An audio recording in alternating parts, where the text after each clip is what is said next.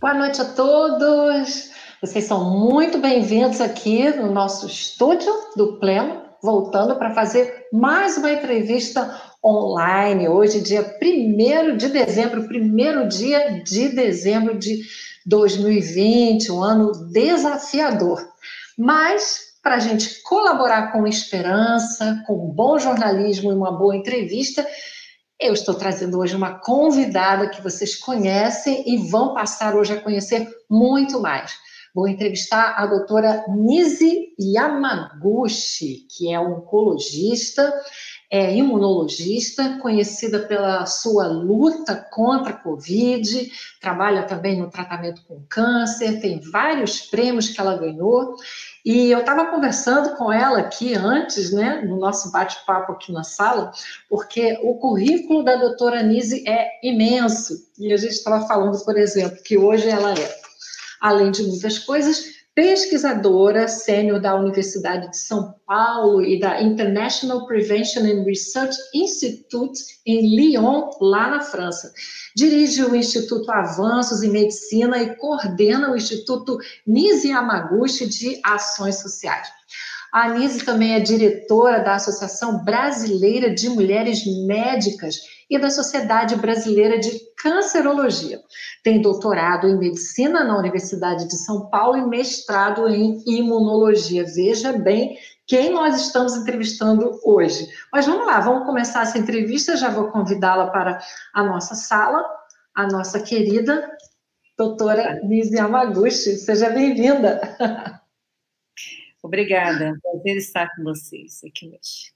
Diretamente de São Paulo, né? nos atendendo. Obrigada aí, você sempre no, consultório. Ah, já tive o privilégio de ser atendida pela doutora Anise Yamaguchi.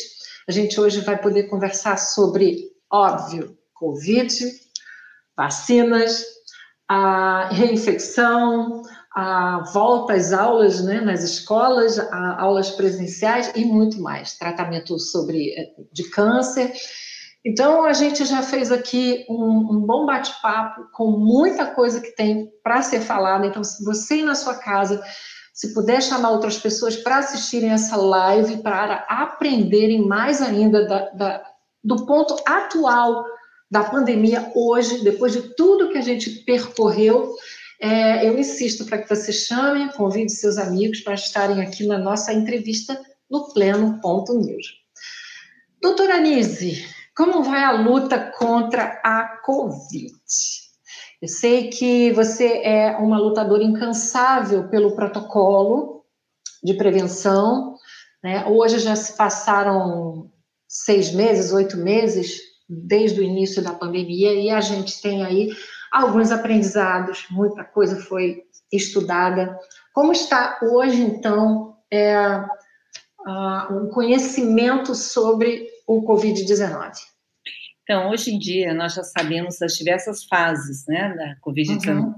A primeira é a fase da replicação viral, que é quando o RNA vírus ele entra na célula, usa o mecanismo da própria célula para se multiplicar, e aí de lá ele explode a célula do hospedeiro, que é do próprio corpo da gente e vai infectar outras células. Então, essa etapa, que é a fase é, inicial da replicação viral, é a melhor fase para você atuar nos tratamentos precoces, exatamente uhum. tentando diminuir a rapidez com que o vírus se multiplica e é, aumentando a imunidade da pessoa. A segunda fase é uma fase inflamatória. Aí não são somente esses remédios que a gente dá na fase precoce, que são basicamente hidroxicloroquina, azitromicina e zinco, segundo o Ministério da Saúde. A, a Universidade de Fortaleza utiliza também a ivermectina e existem alguns estudos com nitazoxanida se iniciando, mas outras plantas, como a quercetina, também tem uma certa atuação nessa área, mas é muito importante importante adicionar vitamina D e zinco, porque essas substâncias ajudam é, no tocante à diminuição da proliferação da carga viral. Ah, nessa segunda fase, que é a fase inflamatória, é muito importante dar corticoides e anticoagulantes, porque esses anticoagulantes melhoram o fluxo da, do, do, sangue pelos pulmões, melhora no cérebro, diminui a incidência de trombo, eh, fenômenos trombóticos, que são muito importantes em termos de morbidade, de dar problemas colaterais. E a terceira fase, quando nada disso é feito antes, é uma fase mais importante, onde a inflamação vai para uma fase de tempestades de citoquinas, é, fibroses pulmonares, etc., insuficiência renal, problemas uhum. cardíacos, etc. Então, você já sabe hoje como tratar cada fase e é importantíssimo para diminuir o colapso que a gente trate precocemente e treine as pessoas antes da fase hospitalar. Infelizmente, depois de quase 10 meses de pandemia, existe muita resistência em estados como São Paulo, Paraná e Rio Grande do Sul, e aí o que você vê é um colapso do sistema de saúde. Uhum. É, eu acho importante aqui a gente ressaltar ah, como essas informações, por mais que elas estejam sendo sempre repetidas desde o início da pandemia. Muita coisa a gente fala, torna a falar, algumas pessoas esquecem e muitas pessoas não sabem. Né? Então, o dever do jornalismo é estar sempre trazendo à tona informações esclarecedoras. Então, eu acho importantíssimo que todos aqui estejam atentos a, inclusive, alguns detalhes, e um deles eu vou passar agora, que é uma palavra pessoal Vou falar sobre o que aconteceu comigo. Eu disse para a doutora Nise que eu sou uma testemunha viva do tratamento é, é, com a Covid, porque eu tive Covid ah, em setembro. Numa terça-feira eu me senti mal, imediatamente, não demorou 15 minutos quando eu me senti mal, fui ao hospital. Três dias depois eu tive a comprovação dessa da, da Covid, eu sabia que era. Ah, e no quarto dia após eu ter os sintomas, eu recebi uma ligação da doutora Anise, que foi é, uma boa coincidência. Nós tínhamos marcado uma live com ela naquele dia e eu não pude porque eu adoeci. Quando a doutora Anise soube que eu estava é, com suspeita de Covid, ela ligou para mim, perguntou e eu disse sim, está confirmado. E ela me falou o seguinte: ah, você não vai esperar ter falta de ar, você vai ao hospital amanhã, vai fazer os exames que eu vou pedir, porque você não pode deixar com que a fase de inflamação se acentue, com que você perca forças, com que você demore tempo, e tempo é vida. E imediatamente eu fui, né, isso foi numa sexta-feira que a gente se falou, e, e, no sábado eu fui de manhã cedo para o hospital com toda a orientação dela, e no hospital, quatro dias depois, eu já estava com trombose e eu já estava com o pulmão tomado, 25%, 30% do meu pulmão tomado. E eu saí do hospital com todos os protocolos indicados pela doutora Nise, que eu sempre digo que fico até emocionada. Foi a médica que me salvou. Porque se eu tivesse permanecido em casa aguardando a, a, aquela inflamação, aquela, aquela proliferação, né, aquela multiplicação dos vírus, e o meu estado já de trombose e de pneumonia, iria se agravar. Então, eu consegui dar uma freada com o protocolo que ela me passou. Eu adquiri os medicamentos, tomei o anticoagulante, tomei tudo isso. Então, às vezes, a gente fala, fala, fala, lê, lê, lê, mas quando pega na gente, né, doutora Anise, aí, aí é diferente. Então, yeah, quando eu fui atingida, eu estou falando isso, gente, isso faz parte da entrevista, ninguém combinou nada. Isso foi uma realidade que aconteceu. Eu fiquei é, doente, precisei me tratar, e a doutora Nise foi a responsável para que eu não tivesse um quadro pior usando o protocolo dela, né? Protocolo da contra é, Covid. Fico emocionada. Olha, eu super agradeço o seu depoimento, porque ele enriquece, não é, a visão, não, não, não é uma visão estática, não é uma visão é, insensível, como muitos dos números são. A gente vê aqueles números de mortes, de entubados, todas as noites sendo declamados né, na mídia, e não se vê a pessoa que está por trás não se vê que muitas uhum. pessoas poderiam ter sido poupadas, ou a gente poderia ter diminuído Sim. Aquela intensidade daquela situação se a gente tivesse conseguido orientar melhor os médicos. É muito comum hoje por causa de um estudo que o próprio é, é, Coalizão fez, que é de vários hospitais privados aqui de São Paulo e do Brasil, em que eles trataram pacientes graves é, com cloroquina e azitromicina sem o zinco, sem uhum.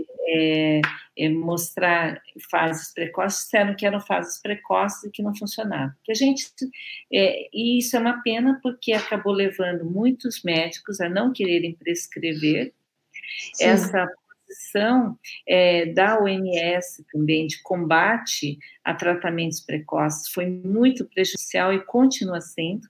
Houve uma reunião do Senado americano na semana passada mostrando que a falta do tratamento precoce também foi responsável por muitas das internações e mortes nos Estados Unidos. Houve uma campanha absurda de algumas indústrias contra esse tratamento, em prol de tratamentos muito mais caros. E agora, com a questão das vacinas, também é, há uma priorização das vacinas, sendo que não é não é que a gente seja contra. Eu acho que as vacinas com segurança e com eficiência vão ser necessárias, mas até que elas cheguem é muito Sim, importante. A gente vai falar sobre isso. Doutora Anise, a Rosângela Costa está perguntando aqui. Doutora Anise, por favor, disponibilize o protocolo e como adquirir sem receita médica. Nada pode é ser sem receita médica, Rosângela. A gente tem que convencer os médicos a estarem do nosso lado.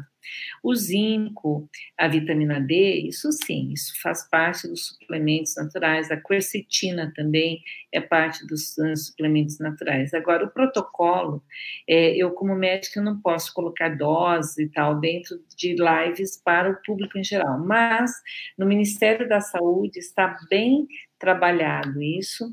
No Conselho Federal de Medicina, eles autorizam o médico a prescrever, desde que o paciente queira receber. Então, já está bem definido. É, esse protocolo é baseado no que o doutor Didier Raul e o doutor Zelenko, de Nova York, fazem. E uma coisa importante é esse contato que a Virginia falou. É importante uhum fique atento, é importante que ele perceba o momento em que o quadro está migrando e que a gente precisa introduzir outras medicações é, de anti-inflamatórios e anticoagulantes e às vezes outros antibióticos. Então, eu acredito muito nessa parceria médico-paciente. Em cada uhum. cidade, hoje, em cada estado, nós temos a telemedicina, que ajuda bastante, que você pode consultar à distância.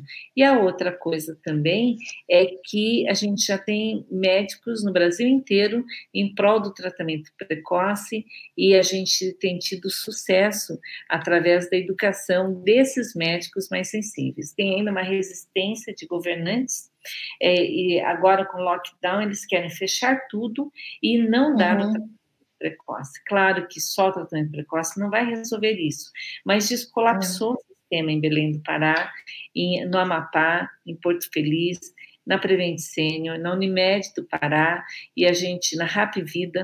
Então, vamos é, tentar trazer os médicos para o nosso lado, né? É, nesse percurso né, que eu tive com o Covid, a minha própria experiência, né, uma coisa importantíssima que é que eu trago um alerta. Não espere muito tempo se você tem um sintoma para procurar um, um, um hospital, né, um serviço para testar, para fazer o teste, porque quando eu estive no hospital, o médico me disse: olha, tem gente que demora um dia, demora dois dias, achando que aquilo vai passar, né? E você veio rápido. É, então, nesse caso, tempo é vida. E todos os médicos pelos quais eu passei diziam também: olha, tão bom se lá atrás, na, na, no início da Covid, nós eh, tivéssemos conhecimento do que a gente tinha hoje, a gente tem hoje. Né? Tantas pessoas não teriam morrido. Mas o problema é que hoje nós temos conhecimento e temos ainda uma campanha contra. Inclusive, uhum. médicas que utilizam cotidianamente a hidroxicloroquina para prevenção em eh, Amazonas, na África, em doses maiores para pacientes com lúpus, pacientes com doenças com artrite e eles têm o disparate, olha, usar por meses a fio para é, é, artrite reumatoide. O lúpus não tem problema, agora por cinco dias, que é o protocolo da hidroxicloroquina, tem problema. Então, não é possível uma coisa dessa tão disparatada. Olha, eu né? tenho Ou aqui a... a... Da depressão. A da depressão e da mais. Será que as pessoas não estão ficando deprimidas e estão se suicidando? Por que estão ficando é, em lockdown, isoladas de tudo, perdendo todos os seus bens, sem perspectivas de amanhã? Uhum, claro, é. Tem uma influência, né? Você tem uma, uma, uma queda de imunidade, de, de expectativa aí, pelo amanhã muito grande. É hidroxicloroquina que dá isso? Ou será que quem precisou tomar hidroxicloroquina, estava uhum. nesse quadro, ficou, e ainda falaram assim, é doses altas. Doses altas a gente não dá, a gente dá doses baixas. Da, doses baixas, exatamente. É, e aí de toda a cabeça da pessoa na narrativa conta. Doutora Anise. Tudo feito, diga.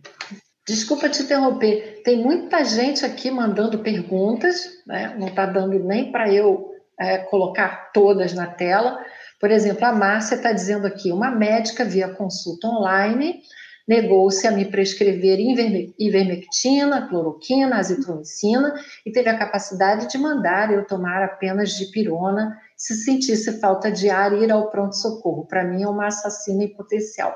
Bom, quando a gente vai ao, ao, ao hospital, a, a, orientação é essa. Se você sentir falta de ar, vá para o hospital. Foi o que a gente evitou, né, doutora Anísio? É, é um absurdo. Eu estava pensando, como é que esses médicos é, conseguem hoje, com o número de conhecimento, mais tem artigos falando a favor do tratamento precoce, estudos com meta-análise, o uhum. Acabou de publicar um estudo da Yale University mostrando que diminui a internação em mais de 70% das vezes e casos de ficarem graves. O Vladimir Zelenko publicou agora que diminui bastante a internação em pacientes já com comorbidades. E ali, olha, em Curitiba, é, hoje eu tive uma discussão é, com o pessoal da Jovem Pan do Paraná, e uhum. eles terríveis, eles fecham tudo e eles não estão usando. Eu conversei com o secretário de saúde, é, conversei com o, o governador, com a, a, prefeitura, eles não usam em várias, várias cidades. É um absurdo. Aqui o Alvino está falando exatamente isso. Aqui em Curitiba está um caos e a, a saúde não está usando o protocolo. E não permite eles, inclusive, perseguem os médicos que prescrevem. Uhum. Então, é muito sério. É, é, uma, é uma polêmica e as pessoas vão é, se enfraquecendo e, e morrendo, né? Em função disso. Agora, vamos para um detalhe também importante, que é sobre as sequelas. É, é o pós-Covid. Então, o Covid, ele dá tromboses arteriais, tromboses cerebrais, tromboses é, cardíacas, tromboses de pulmão, coágulos importantes, fibrose pulmonar, problemas renais, problemas inflamatórios, musculares. Então, a síndrome pós-Covid está ficando cada vez mais clara e tem uma questão imunológica também. Por isso que uhum. se você uhum. conseguir diminuir o tempo que o COVID dura na pessoa, a inflamação, né? A chance dele ter problemas pós inflamatórios ou ficar com sequelas. Então, é muito importante isso também. É, é, é importante também lembrar o seguinte: quem já tem saúde tem menos problemas, porque ultrapassa mais rapidamente a doença. Então, por exemplo, é muito importante que as pessoas se cuidem durante esse período de pandemia, façam uma dieta adequada, façam exercício em casa, tomem sol, não é para que possa ter mais vitamina D. Tudo isso é essencial para que a gente tenha uma melhor saúde. E quem tem uma saúde melhor, quem está menos obeso, quem está é, sem diabetes, sem pressão alta, sem problemas cardíacos, ultrapassa muito mais rapidamente todas essas doenças. Uma coisa que eu aprendi é que você precisa ter um sistema imunológico muito forte, porque é, falta de sintoma não significa que você tenha saúde plena. Então, eu sempre tive, achei que eu tivesse saúde, mas a minha imunologia, uh, meu sistema imunológico estava zerado. Então, com isso, foi mais fácil ser atingida também. O estresse. Ah, então eu acho, o estresse. É, é o estresse, sim falta de alimentação, falta de sono, né? Então é importante os nossos leitores do pleno estarem atentos à prevenção, né? Se fortalecendo, fortificando com vitamina D, como a doutora disse, zinco, vitamina C. Agora, tem uma leitora aqui que está perguntando quais são os principais sintomas. Tem gente que ainda tem dúvida, doutora Anise? Bom, é anosmia, né? Falta de sensibilidade olfativa, falta de sensibilidade gustativa, digeusia, que a gente chama, mas algumas pessoas vão direto para sintomas gastrointestinais. Uhum. Então, é como se fosse uma virose, como se fosse uma gastroenterocolite aguda, ou mesmo alguma tosse, algum quadro gripal, viral, é, e por isso se confunde muitas vezes, esse é um quadro relativamente inicial, a gente sabe que é muito difícil você é, elaborar o diagnóstico, porque é uma virose. É uma virose, algumas pessoas se sentem mais cansadas, é, têm poucos sintomas, outras realmente acabam tendo dor de cabeça, conjuntivite, uhum. né, rinite, e aí vai. A, a Terezinha está perguntando por que, que as pessoas que têm Covid perdem a força muscular? É, por causa de microcoágulos que podem dar nos músculos, mas a inflamação também cria uma espécie de é, miosite, aquela dor muscular que dá dor nas costas, dor nas pernas, né? isso é uma inflamação importante. Uma outra coisa que pode acontecer com a COVID uhum. é uma tendência à autoimunidade, que é, seja, a pessoa pode desenvolver artrites, é, miosites, inflamações decorrentes de anticorpos e células uhum. ante o próprio organismo. Agora, uma pessoa é, é, tem Covid, né? Ah, e a gente tem uns 14 dias dentro daquela da regra. Né? Nada é, é absoluto. Tudo isso, é, é isso que eu queria falar, porque tem gente que passa os 14 dias e já sai para trabalhar, para voltar à vida normal, ah, o que eu também aprendi, quero tirar a dúvida e todos nós queremos aprender, é quanto tempo a gente pode ter essa uma segurança de que não estamos mais com o vírus? De 14 dias até quantos dias? Não? Segurança absoluta não existe, né? As uhum. normas internacionais estão entre 10 e 14 dias a partir do início dos sintomas, eu acho pouco. Eu tenho é a fazer é, a partir do início do tratamento. Então, uhum. considero que a hora que você inicia o tratamento, você tenha mais 14 dias de repouso, é, ou mesmo trabalhando em home office, né, trabalhando em casa, é, mais resguardado. É, alguns pacientes que testam para ver se continuam com o Covid por PCR acabam tendo a positividade, mesmo quando o vírus já está indo embora, porque fragmentos do vírus podem dar a positividade e não ser necessariamente a doença.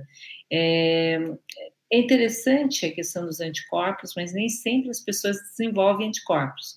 Quando elas desenvolvem anticorpos, acaba sendo uma medida bastante interessante. O Einstein fez recentemente a medida de anticorpos neutralizadores, que depois de algum tempo as pessoas podem dosar para saber se elas têm anticorpos potencialmente inibidores da proliferação viral. É, essa, essa é uma outra questão que eu ia abordar também, porque o último teste que eu fiz, eu tenho anticorpos. Então, eu fiquei feliz, ok, mas eles não vão durar por muito tempo. Né? Então, qual seria uma faixa de tempo? Dois meses, três meses? Depende do organismo? Em geral, eles caem porque você não está precisando deles naquela hora, mas eles voltam quando você precisa. Ou, uhum. eventualmente, você desenvolve também uma imunidade celular não só de anticorpos, são células suas que aprendem também a se defenderem do Covid. Por isso que não tem como medir completamente essa questão.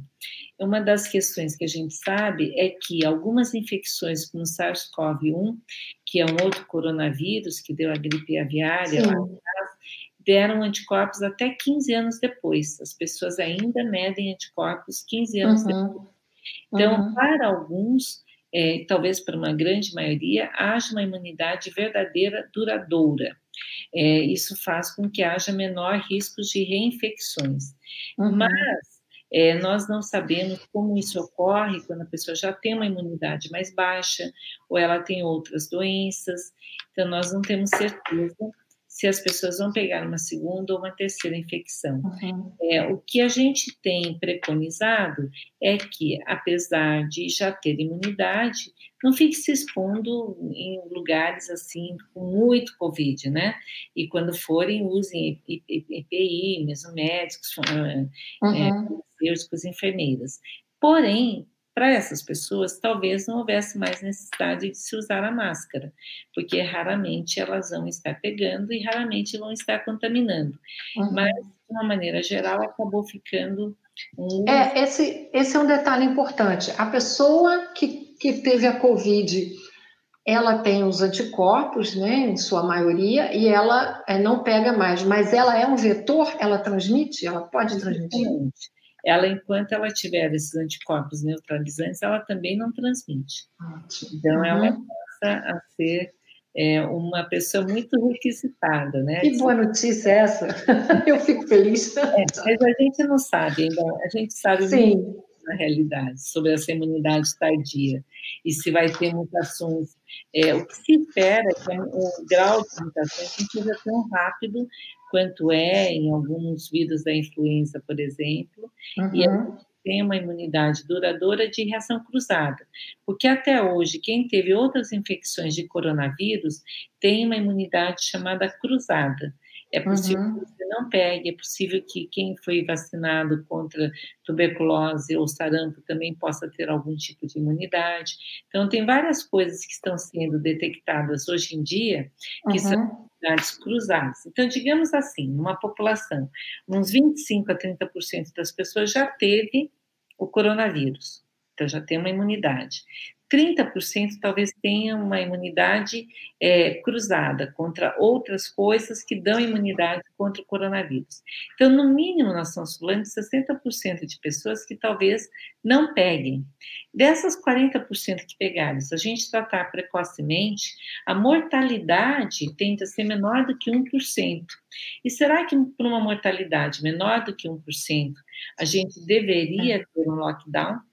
O fato da gente estar tendo hoje um aumento do número de pacientes também se deve ao número de diagnósticos que estão sendo feitos. Porém, a mentalidade está diminuindo, porque cada vez mais a gente sabe como tratar. Então, é uhum.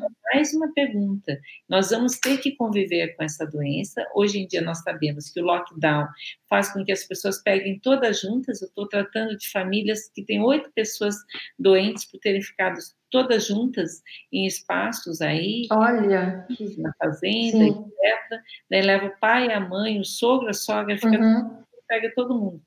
Então, é uma coisa que, é, aparentemente, a gente teria que rever os princípios e conceitos, e apesar do lockdown ter diminuído a contagiosidade na, é, em Londres, é, a grande verdade é que a gente não deve é, pensar que lockdown seja uma solução é, adequada. No Brasil, 90% das cidades que fecharam na primeira fase não tinham um caso de coronavírus.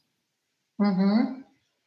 Gente, eu quero dizer que a gente tem o, a pauta sobre vacinas. A gente vai chegar lá. O pessoal já está perguntando. Vocês guardem a ansiedade que a gente vai chegar lá, porque tem muita pergunta aqui. A, a Sueli Pimenta está voltando na questão do protocolo, ela tem uma dúvida, como exigir que o médico entre com o protocolo? Ou seja, uma situação, ela foi, o médico, o que, que ela faz? É um direito do paciente, ele pode mudar de médico, porque aquele médico que está convencido de que não deve dar, dificilmente uhum. vai dar aquilo que é correto para você e que você queira realmente. Então, a gente tem que identificar médicos que estejam do nosso lado. É, uhum. é um direito do paciente de receber um remédio que pode ser útil para ele. A Zenir Costa Longa está perguntando: quem tem diabetes e ineficiência cardíaca, qual é o risco? Então, quem tem diabetes e insuficiência cardíaca tem que tomar mais cuidado ainda, ficar em isolamento vertical, né, porque a pessoa que está sujeita a várias dessas infecções, ela pode tomar doxiciclina no lugar da azitromicina, ela pode tomar ivermectina no lugar da hidroxicloroquina, quercetina, um problema cardíaco. Então, tem várias coisas que podem ser dadas é, ou preventivamente ou mesmo nas fases iniciais. A. Universidade de Fortaleza eu cito bastante, porque eu adoro o doutor Odorico e o doutor Anastásio, né, que são ícones da infectologia do norte do país, e eles estão fazendo a mensuração é, dos dados de pacientes que queiram fazer prevenção com ivermectina. A Luciquer faz bastante é, atividade nessa área, mas nós não temos dados científicos tradicionais de longo prazo. Porém, nessa fase de pandemia, quem é, deseja fazer parte desse protocolo de acompanhamento pode tomar a ivermectina é, com o intuito de prevenção, mas nós só vamos saber mesmo se tem esse papel preventivo muito mais tarde. Alguns lugares, como Porto Feliz, adotaram o protocolo de ivermectina preventivo nas pessoas que estão perto de quem está contaminado e diminuíram o grau de infectividade. Então, é uhum. uma coisa, a, Marinha é, brasileira faz é, uso é, de ivermectina profilaticamente é, quando vão para áreas de risco, principalmente chikungunya, dengue, é lá no Nordeste. Olha, uhum. nós sabemos que são protocolos na África, utiliza-se para filariose também, e parece que eles acabam tendo menos febre amarela, menos dengue, também menos Covid. Uhum. Tem uma pergunta aqui da Graciela dizendo: Eu conheço pessoas que pegaram a Covid, se curaram, depois de um tempo acabou falecendo por fraqueza. Isso é assim, é um problema dessa síndrome pós-Covid. E também saber se a pessoa morre da Covid ou de outras doenças que ela já tinha, que ficaram piores por causa da Covid, mas ela morre de outras doenças. Somente uhum. fazer um adendo, é importante que as pessoas saibam que alguns desses protocolos preventivos, como a própria Índia fez hidroxicloroquina preventivamente em profissionais de saúde, eles eh, estão ainda em, em processo de validação. Porém, grandes é, é, grandes instituições têm adotado esses protocolos a nível internacional. E o que eu vi é que alguns estudos, como o do Reino Unido, do Recovery, estão usando doses muito altas. Então, mais uma vez, a gente precisa ir para essa parte de doses certas para as pessoas certas no momento certo. Uhum. eu acho que quanto mais conscientização o público tiver, mais fácil vai ser Sim revertermos isso. Não uhum. tem lockdown sem tratamento. Eu uhum. aceitaria o lockdown com tratamento, se por acaso fosse necessário. Mas o que eles estão fazendo é, infelizmente, um, um contraponto a tudo que a ciência tem demonstrado, que é você somente fechar as pessoas, isso não resolve em nada. Inclusive, colapsa o sistema, porque a gente passa a ter outras doenças muito graves, como índice de suicídio, de depressão, etc. Uhum. Ah, tem uma dúvida aqui ah, exatamente sobre a ivermectina, e é, e é bom que você detalhe. Ela é um tratamento para prevenir que a pessoa pegue a Covid. Ela, é para ela tomar a ivermectina antes. Então, é isso que a Universidade de Fortaleza está fazendo, ela está acompanhando as pessoas antes delas ficarem doentes, e para uhum. Não vão ficar doentes. Eu acho que esse é um protocolo bastante interessante. É, a ivermectina está sendo usada também junto com a hidroxicloroquina, azitromicina e zinco na maioria dos, dos estados nordestinos e do norte uhum. do e lá, como eles já utilizam há bastante tempo, é parte do protocolo. E a gente vê que não adiciona efeitos colaterais. É ótimo. O pessoal estava perguntando aqui, é bom a gente contribuir e é, tirar as dúvidas. É, tem gente que acredita que somente a ivermectina seja suficiente também, assim tá. como a nitazoxanida também. A ivermectina está sendo usada na Austrália também e em alguns outros países, exatamente no sentido de também tratar essa fase precoce, né, da, da Covid-19. Olha, mais uma dúvida da Belinha Ferreira. Ah, posso tomar a ivermectina sem ter pego a Covid? De quanto em quanto tempo? Pois eu tenho 75 anos. E a pessoa tem usado de 15 em 15 dias, por dois dias a três dias. Uhum. É, é, são alguns estudos que estão sendo realizados. Aí fica difícil, né, meu amor? Eu não posso prescrever. Sim, aham, uhum, uhum. Mas já dá uma base, né, para que a pessoa possa é, procurar realmente uma orientação completa. Agora vamos para vacinas. Vamos falar de vacinas, porque a gente tem hoje os laboratórios, universidades, centros de pesquisa e governos do mundo todo estudando, trabalhando noite e dia para encontrar aí uma solução para essa crise sanitária global. Então, eu pergunto à doutora Anise, é, com as opções que nós temos hoje de vacinas, né, como a Coronavac, a Sputnik, a, qual é o nível de confiabilidade? Porque a gente sabe que para se concluir fases de uma vacina, né, de testes com vacina, a gente tem umas fases e algumas estão sendo é, puladas, encurtadas, não é isso? Então, qual é a confiabilidade e o objetivo também da vacina? Porque uma vacina ela pode servir ou para eu vou é, eliminar a mortalidade ou eu vou eliminar a gravidade dessa doença, vou minimizar as sequelas dessa doença. Então, queria que a senhora explicasse aí para todos nós do Pleno o que, que, está sendo feito a respeito de vacinas e essas que estão sendo é, produzidas. Então, o que é uma vacina ideal? A vacina ideal é uma vacina que traga uma boa é, performance, que tenha uma boa resposta de anticorpos neutralizantes e de células que possam defender o paciente depois, e também que seja capaz de, é, é, de ter uma segurança a curto, médio e longo prazo. O uhum. médio prazo depende do prazo. Então, naturalmente, você não vai ter como fazer isso em poucos meses. Né? É, qualquer vacina que for produzida agora, ela vai depender ainda de toda a fase pós é, início dos tratamentos em massa, para ela ver os efeitos colaterais que ela vai ter ter. Por, entretanto, a gente pode antecipar algumas das questões. O que, que costuma acontecer nesse tipo, nessa qualidade uhum. de vacinas.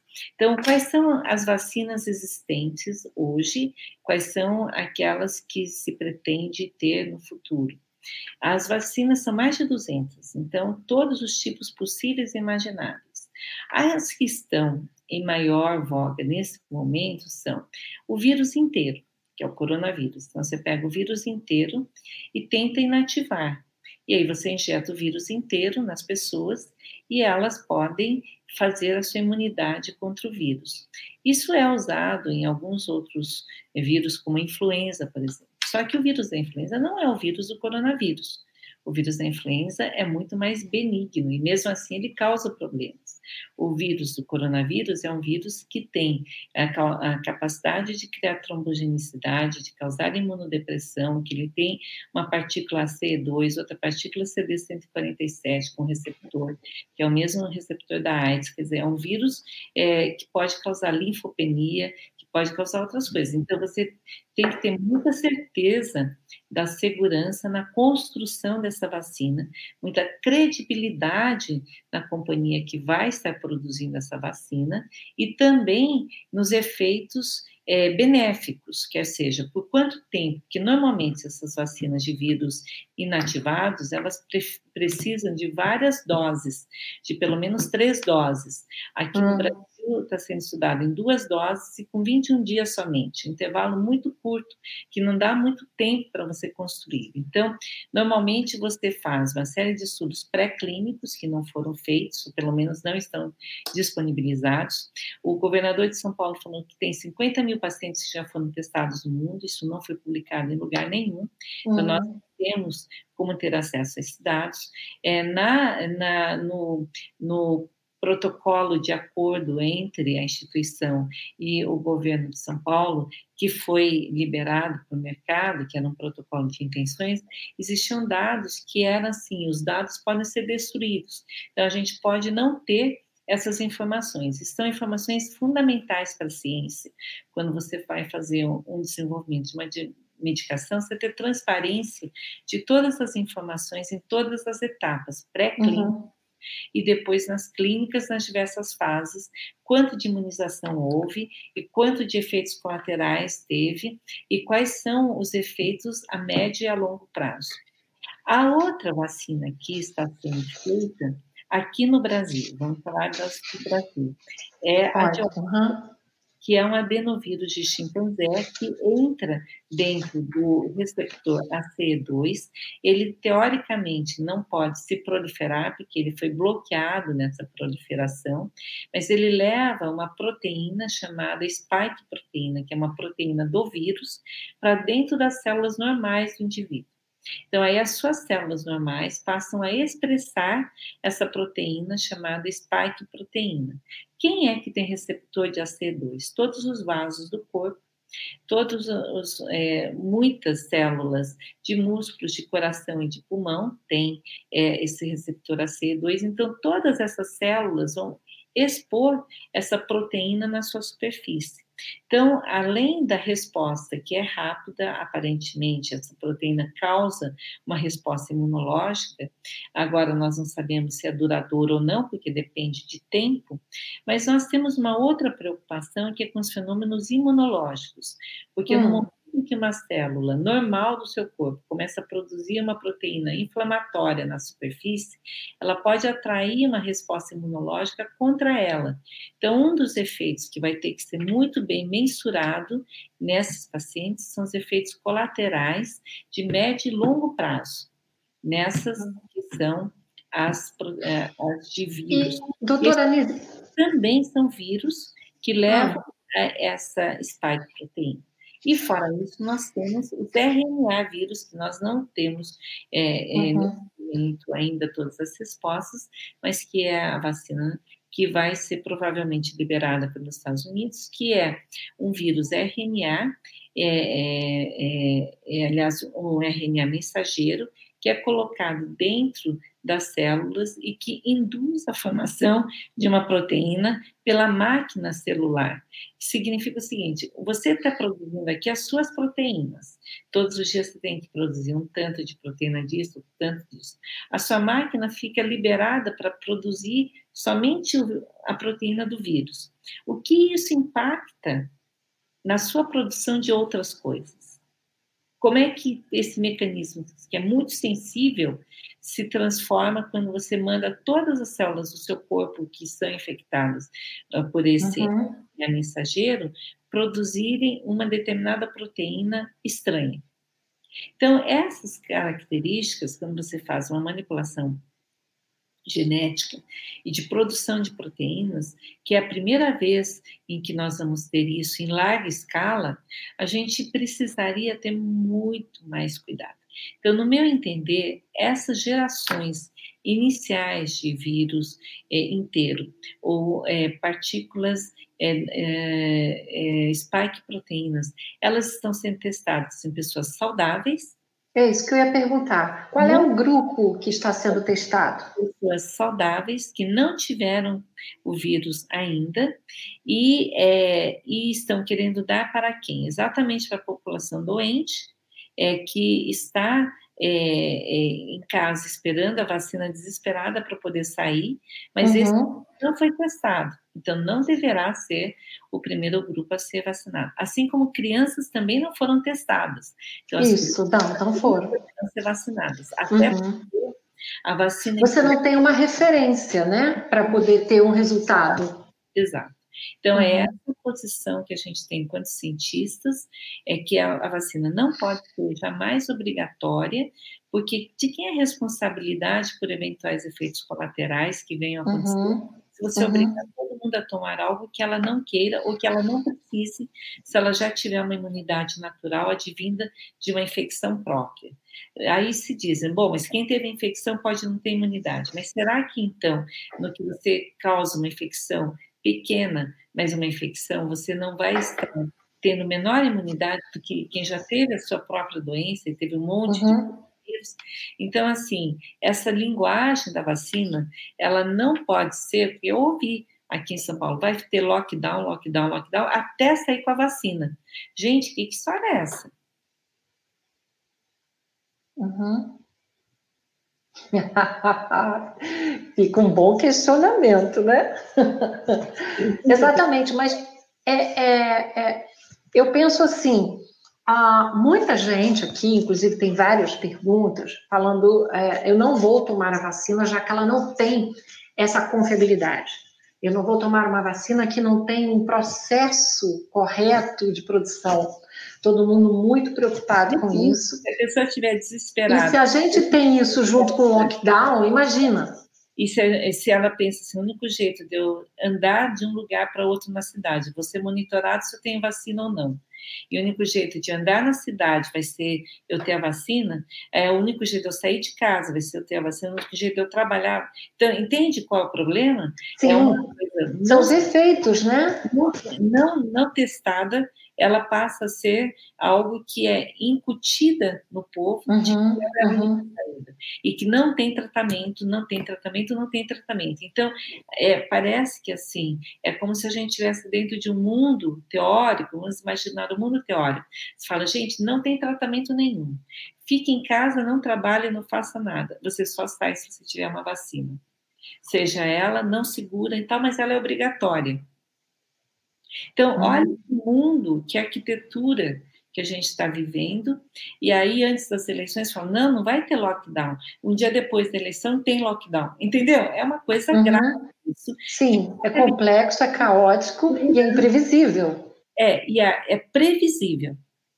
Porque eu já sabia que isso ia acontecer quando. Ah, sim, tá bom. Uhum. Nesse sentido. Uhum. É, uma coisa que eu quero deixar claro aqui para todo mundo. Ah, essa, essas explicações são excelentes. Eu acho que é uma oportunidade muito boa para a gente aprender junto com alguém competente, que não está baseada apenas num estudo único, ela tem acesso a estudos do mundo todo, a pesquisas do mundo todo. Então, se você está gostando, você pode amanhã, você pode depois acessar essa gravação, mandar essa gravação para outra pessoa, porque você vai poder assistir num momento em que talvez você preste mais atenção, grave mais, recorde mais. E quem não estava no começo, que não ouviu sobre Covid, sintomas, protocolo, todas as orientações que ela deu, passe também a ver a gravação, que lá você vai encontrar é, todos os detalhes que a gente está aprendendo aqui. É algo muito complexo. Então, a gente estava falando de vacina, né? da obrigatoriedade da vacina. Como é que fica isso? Um diz que sim, diz que não. É, eu acho que assim, nós precisamos, não existe até o momento, essa é uma discussão teórica, mas eu acho que é uma coisa isso. importante que a sociedade se engaje.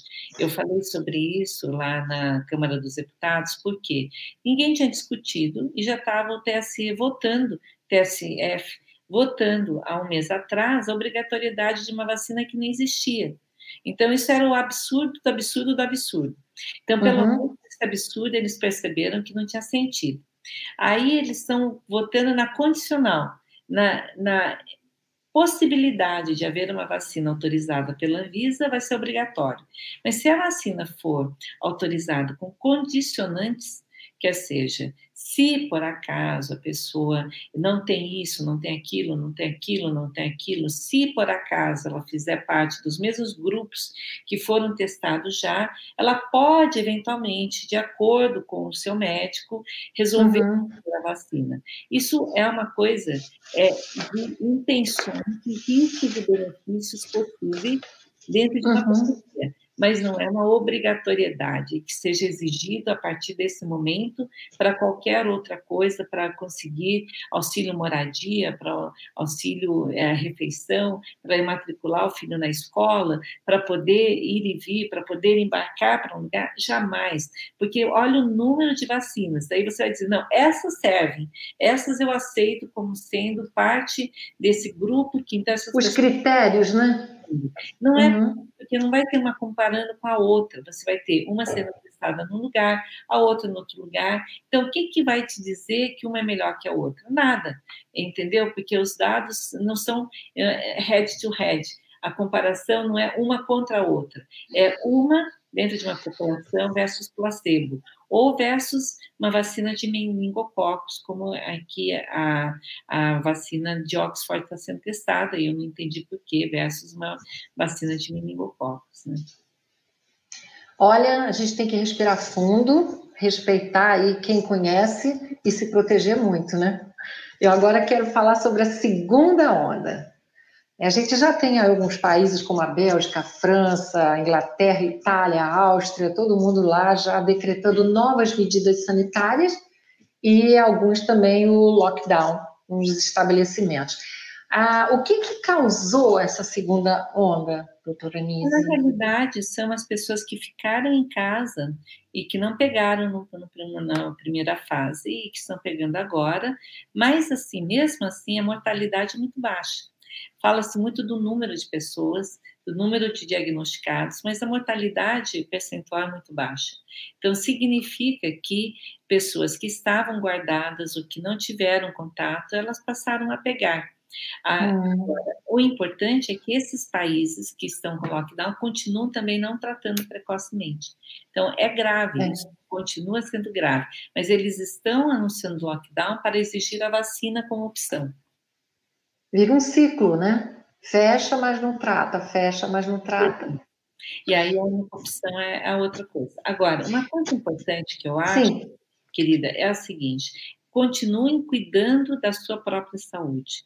Isso é essencial. Tomem vitamina D, tomem zinco, façam exercício, comam adequadamente, bebam muito líquido, muitos sucos, de preferência orgânicos, né, menos agrotóxicos, é, que a gente tenha qualidade de vida e saúde. Isso vai nos possibilitar nos proteger e também, se nós pegarmos a doença, nós vamos lidar com ela muito mais rapidamente. Uhum. É, eu costumo até brincar aqui que eu digo que o brasileiro é um povo conhecido por tomar muito banho, né? Mas a gente hoje está aprendendo a lavar as mãos. Exatamente. a ser mais higiênico. Então, cuidar da saúde faz parte desse pacote, né, doutora Nise, da gente ter amor próprio, é, prevenção, cuidado, não apenas com a Covid, com tantas outras doenças, infecções e, e vírus também. Agora, eu continuo com a segunda onda. Aqui no Brasil, com o que, que a gente deve se preocupar? Com essa segunda onda? É, a maioria da segunda onda não é reinfecção ainda. A maioria são pessoas que não tiveram. Então, é, o cuidado é a gente poder orientar adequadamente, tratar todo mundo precocemente, proteger os nossos vulneráveis Então, as pessoas que têm realmente doenças e comorbidades, eventualmente que possam fazer parte desses protocolos de prevenção, que possam se proteger para que tenham uma chance de ter uma menor agressividade da doença. E também uma outra coisa importante é, é fazer medidas sanitárias corretas, né? Então, não fazer lockdown, mas fazer um distanciamento social, cuidar com relação às áreas é, comuns, a contaminação de alimentos, de áreas, é, é, lavar as mãos, usar álcool gel, enfim, esses cuidados, não compartilhar alimentos, garfos, facas, copos, né? Então, uhum. acho que essas medidas sanitárias são bastante adequadas. É. Lembrando sempre que isso um dia vai passar, né? É. Agora, eu quero trazer aqui a informação, entre muitas que eu também já vou é, comentar, sobre o currículo da doutora Nise, porque, para quem não sabe, ela escreveu um livro que acabou de concorrer ao Prêmio Jabuti, que não é qualquer um que é indicado para o Prêmio Jabuti. Então, ela escreveu O Ser Humano Diante do Câncer e a Vontade de Curar, porque ela é uma oncologista. Ela escreveu o livro no ano passado é, e eu queria que ela abordasse não apenas sobre o livro, mas veja bem, uma das facetas da Covid, dessa pandemia, é quem está com câncer tem dificuldades no agendamento, no tratamento, todo o acompanhamento. Então, a gente já conversou sobre isso. Eu tenho amigos que têm câncer, a doença, e tiveram dificuldade para se tratarem. E aí eu pergunto para a doutora Anise, também escritora, O Ser Humano Diante do Câncer e a Vontade de Curar, o seu livro. Fala sobre isso. Veja, ele foi feito com muito amor. Eu entrava nos aviões. Tenho certeza. É, eu escrevi capítulos em vários aeroportos do mundo. Eu usava aquele horário que eu tinha de privacidade né, no aeroporto para escrever. Uhum. Olha! O avião e depois eu me mandava é, para que logo que eu chegasse no outro país eu conseguisse já ter. Depois eu mandava para o meu editor e fazia todo um trabalho. Mas eu, eu, tive o privilégio de ter o Bill Breitbart, que foi a chefe do Memorial Sloan Kettering de psico-oncologia, fazendo um prefácio sobre a noética e sobre a sua relação do câncer com o ser humano. Coloca para a gente a capa, doutora Nise. Coloca na tela. Mais, mais para cá. Isso. Isso. Tá o ótimo. Varela, ele tá bom. Obrigada. falas com relação a esse livro, mas eu não sabia que eu estava é, me defendendo anteriormente, porque aquilo que saiu em um determinado momento, numa entrevista que eu falei, que o medo levava as pessoas a se sentirem como uma massa de rebanho, como na época do Holocausto os judeus se sentiam, de forma alguma era um desmerecimento, mas era um trabalho que eu já fazia junto com Bill Brabart no Memório de ressignificado uhum. da vida onde as pessoas que tinham o vencimento do seu medo e que não, é, não eram manipuladas por esse medo, por uma grande política e por uma campanha nazista, não é? Elas iam melhor. E também como você pode utilizar essa vontade de curar e esse senso de significado da vida para sair das dificuldades, das situações difíceis. Então, uhum. eu tive assim, o privilégio de trabalhar com grandes ícones da ciência internacional, o Ruben Lotan, o Ki Hong. Eu coloquei também algumas questões com relação à dieta, a doutora Vânia Assa, ali, doutora Luciana Ótimo. Uhum. Miranda, também sobre cuidados, os tipos de tratamentos mais frequentes do câncer e aquilo que a gente pode buscar como família, amigos, solidariedade, também construindo pontes com a ciência e o futuro e as intermitências da vida e esperança de futuro. Então, assim, realmente é o lado humanista, é a médica é. Agora, você é uma médica humanista, né? É, eu, eu, me sinto muito é, conectada com os meus uhum. pacientes uhum. e com essa vontade, né, de fazer a diferença. E sobre o tratamento com o câncer, como é que ah, tem sido a expectativa, as possibilidades com relação a essa dificuldade, né? É, está bastante prejudicada né, por causa dessa pandemia. Houve é, uma defasagem dos tratamentos, muitos pacientes acabaram sendo diagnosticados em fases mais graves, e também houve uma grande. É, uma grande ocupação dos hospitais nesse uhum. momento. Muitos hospitais estão lotados não de Covid, mas de casos atrasados nos seus tratamentos. Cerca de 90% é, das situações de câncer, elas deixaram alguma parte para trás, porque ou o diagnóstico ou o tratamento foram postergados, etc. Então, nós estamos precisando ter olhos bastante agudos para identificarmos aqueles que precisam de tratamentos. Uhum. E a gente vai falar também sobre a, a sua contribuição à lei antifumo no país.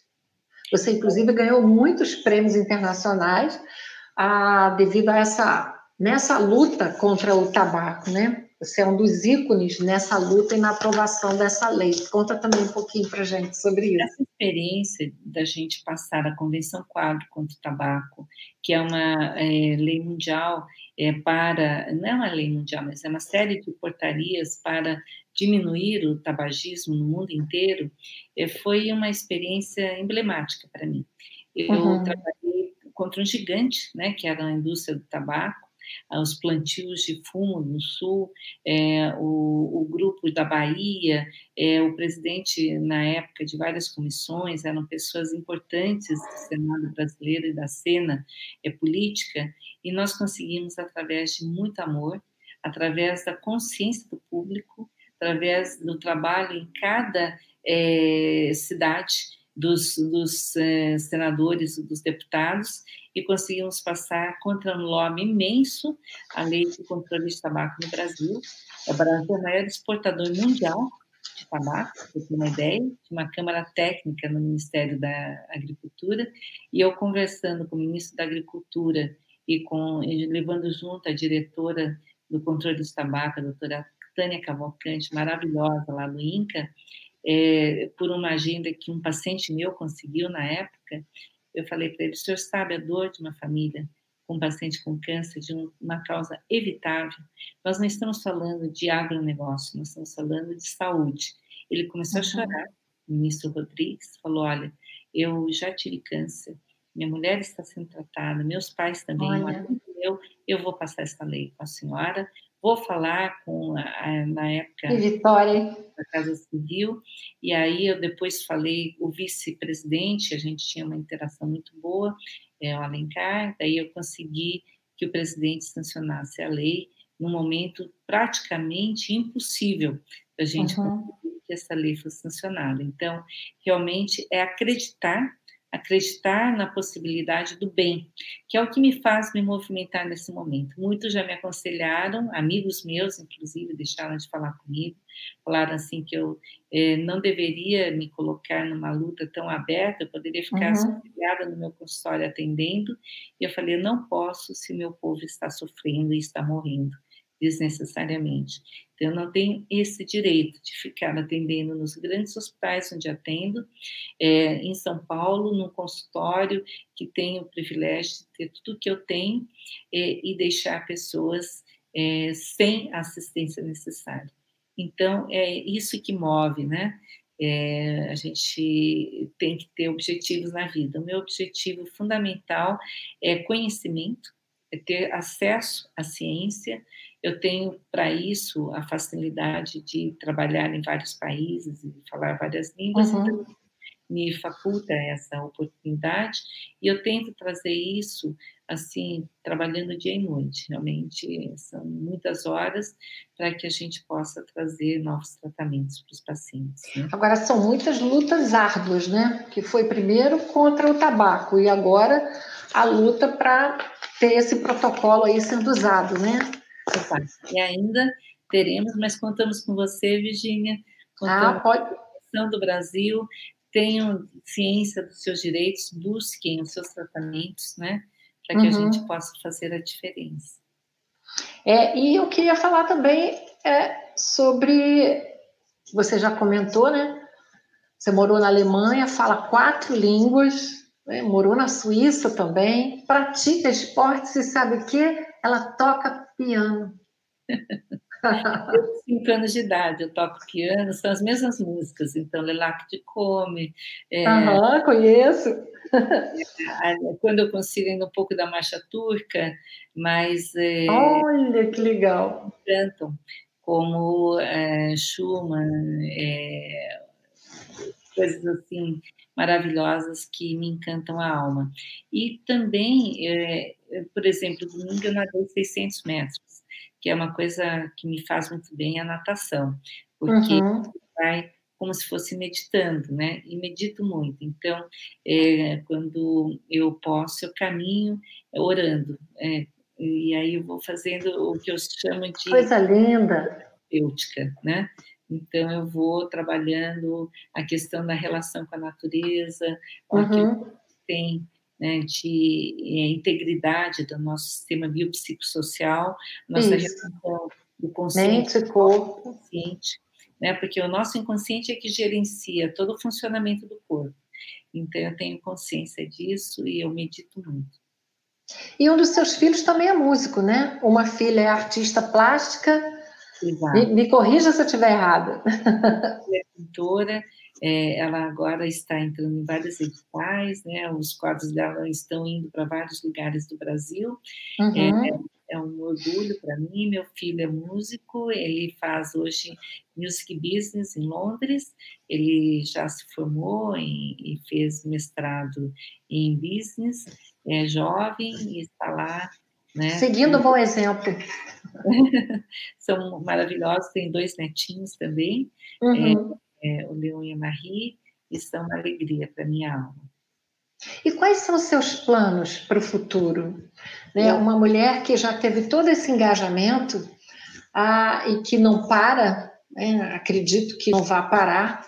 Quais são os seus planos, já que você tem essa proposta de contribuição para a humanidade, para a saúde da, das pessoas? Eu estou, assim, apesar de gostar muito da Suíça e querer um dia poder morar lá, minha irmã mora na Suíça e tem uma casa nos Alpes, onde me sinto muito bem. É, eu estou agora me movendo mais Estados Unidos. Eu estou fazendo algumas parcerias com entidades internacionais. O Instituto Nise Yamaguchi vai trabalhar em várias campanhas de medicina personalizada e de precisão. Já fizemos uhum. uma a Go nos ajudou com medicina personalizada de precisão em câncer de pulmão, vamos fazer outras em câncer de mama, gastrointestinal, etc., mas também trabalhar em células tronco, células CAR T-cell, que são células montadas para aumentar a imunidade. Então, eu vou estar trabalhando mais com os Estados Unidos. Com relação ao Covid, eu falei recentemente com Israel, é, com algumas unidades americanas, internacionais, com a França, com uhum. é, estou entrando em contato com um grupo agora que trabalha internacionalmente para aumentar o tratamento precoce no mundo com a nossa experiência. Vamos publicar os nossos dados brasileiros. Eu acho que isso é muito importante. Então, meu papel na ciência é divulgar o conhecimento através do Todos Juntos contra o Câncer. Nós fizemos recentemente um fórum nacional agora no Nordeste e eu fiz um congresso brasileiro de cancerologia com a introdução do Tassuko Honjo, que é Prêmio Nobel de Medicina na área de imunologia e novos tratamentos de imunoterapia. Então, o meu trabalho agora é a divulgação da ciência, do conhecimento, trabalhar com a Procuradoria-Geral da República, com o Tribunal eh, Supremo Tribunal Federal, contra a questão da vacinação obrigatória, porque eu acho que esse não é um caminho adequado, é o caminho é a ciência com bastante segurança, com bastante desenvolvimento e a proteção do nosso povo brasileiro para que a gente possa ter uma economia pujante que nós merecemos ter. Olha, com todo esse know-how, toda essa contribuição, ah, eu tenho certeza que nesse momento a gente está indo para o final de 2020, vai ter um Natal e uma virada, a gente precisa de palavra de esperança principalmente de uma médica, de uma profissional de saúde, uma cientista tão bem preparada, é, qual seria a sua mensagem de esperança no foco da saúde para nós brasileiros e para os leitores do Pleno News? Coragem. Agir com o coração. Coragem. Agir com o coração muita capacidade de resiliência. Eu acho que nós temos que nos adaptar a múltiplas situações, mas não nos conformarmos com as injustiças, não nos conformarmos com as narrativas inadequadas, com as manipulações de dados, com a manipulação daquilo que chamam artificialmente de científico, ir em busca da verdade, da verdade, da transparência. Quem fala está a serviço de que e de quem. Eu acho que isso se chama compliance. É a governança institucional, é quando a pessoa fala contra o medicamento, ela está defendendo o outro, quando ela está atacando um cientista, o que, que ela está é, por trás daquela situação. Então, eu acho que isso é o, o que verdadeiramente nós temos para contribuir, que é uma nova maneira de pensar, de agir e de é, estar se posicionando no mundo, não se conformar com as iniquidades e estar uhum. sempre a favor do bem. Acho que Amém. é.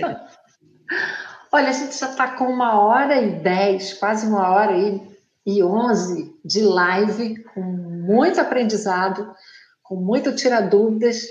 É, eu estou aqui na dúvida, confesso, porque não para de chegar pergunta. Tem gente voltando à Covid, que é o foco né, da nossa entrevista, perguntando coisas até simples, mas eu acho que é a dúvida de muita gente, doutora Nise, então eu vou voltar a, a essa pauta a gente perguntando sobre ter que chegar da rua e lavar as compras, lavar tudo que se compra. Isso é bom, né? Isso é bom, isso é saudável, isso é uma coisa que é, tem a questão da higiene que é necessária.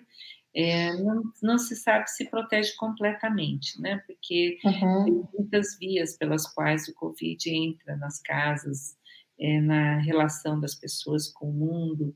Então, é, são cuidados necessários, uhum. mas é, isoladamente não são suficientes. E sobre a pessoa vir da rua e ter que tirar o sapato, e ela muitas vezes deixa o sapato do lado de fora da casa, e existem textos que dizem: não, não tem a menor necessidade, o vírus não está na sola do sapato, enfim. Conta para a gente aí o esclarecimento. A gente já faz isso, né? É muito comum você não usar o sapato de fora para dentro de casa por causa exatamente das bactérias, da, da sujeira. É, tem muito cachorro na rua, né, que faz as suas necessidades, então as bactérias são maiores. Eu acho que é uma medida de higiene necessária e a gente tem tomado esse cuidado, sim. E não já acontecer do coronavírus, porque aparentemente ele não fica tanto assim no chão, na poeira, ele com o sol ele já desaparece rapidamente. Uhum. E você falou também de animais, né? Os animais de casa, é, quando eles saem e, e, voltam, eles são vetores. Já fiz uma entrevista sobre isso, né? Os animais eles podem transportar uh, o vírus. Então, dá uma explicação também sobre os cuidados com relação a animais domésticos. Eu acho que são os cuidados de higiene, de todos os contatos que a gente tem que ter, não é? Uhum. São cuidados básicos é, e de que é, nós devemos ter com relação a tudo, tanto com pessoas como com animais, né, para que não haja muito, muita contaminação. Ok, nossa, tem muita pergunta, mas gente, olha, a gente combinou um horário né, de, de live, a gente quer respeitar, já tivemos uma aula aqui e eu vou repetir uh, para vocês sobre a possibilidade de vocês assistirem a gravação. Está no YouTube do Pleno ou no Facebook do Pleno. Vai lá no canal do Pleno News e se inscreve para vocês é, assistirem essa live. Tem muita gente aqui me perguntando, por exemplo, sobre a ivermectina. Ela já falou no início, como tomar, os efeitos, prevenção. Então, eu só estou, assim, por consideração a todas essas pessoas que estão perguntando, passando para vocês essa dica. Vai lá na gravação, depois que a gente terminar, vai ficar gravado no YouTube do, do Pleno e no Facebook, vocês vão poder acompanhar a, toda essa entrevista, ok? Doutora, oi? muito bom estar com você. Você traz aí uma energia, uma luz Fico feliz que você se recuperou completamente. Estou viva, né? A gente tem que valorizar a nossa vida, né? E eu estava pensando, até a raiva das pessoas, a mágoa que eu tenho, do sofrimento desnecessário de pessoas, eu estou aqui tentando trabalhar no meu coração, uhum. porque eu acho que essas pessoas que estão fazendo isso, de caso pensado, é, não é possível que elas estejam com Deus no coração. Então, que a gente possa acordar o melhor de cada um para que cada um se preocupe com o outro e que tenha assim certeza absoluta de que a vida vale a pena e que tudo que nós pudermos fazer para melhorar a vida das outras pessoas que a gente possa fazer, né? Com toda a sabedoria, com o conhecimento, com a energia necessária, mas também com a ajuda de todos os amigos, de todos os conhecidos. Que ótimo! Fechar esse dia de trabalho, essa noite de trabalho com essas palavras e esses esclarecimentos.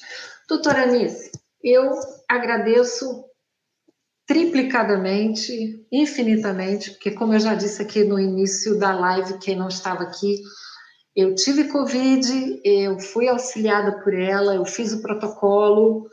É, em quatro dias só de, do primeiro sintoma, eu já estava inflamada, ou já estava com trombose, já estava com a pneumonia e a doutora Nise entrou na minha vida para me ajudar. Então, eu aqui agradeço, gratidão pela, pela tua atenção comigo, de ligar e, e de fazer questão que eu não esperasse ter falta de ar, que eu fosse ao hospital e por isso eu me tratei precocemente, né? Me tratei mais rápido para não ficar pior.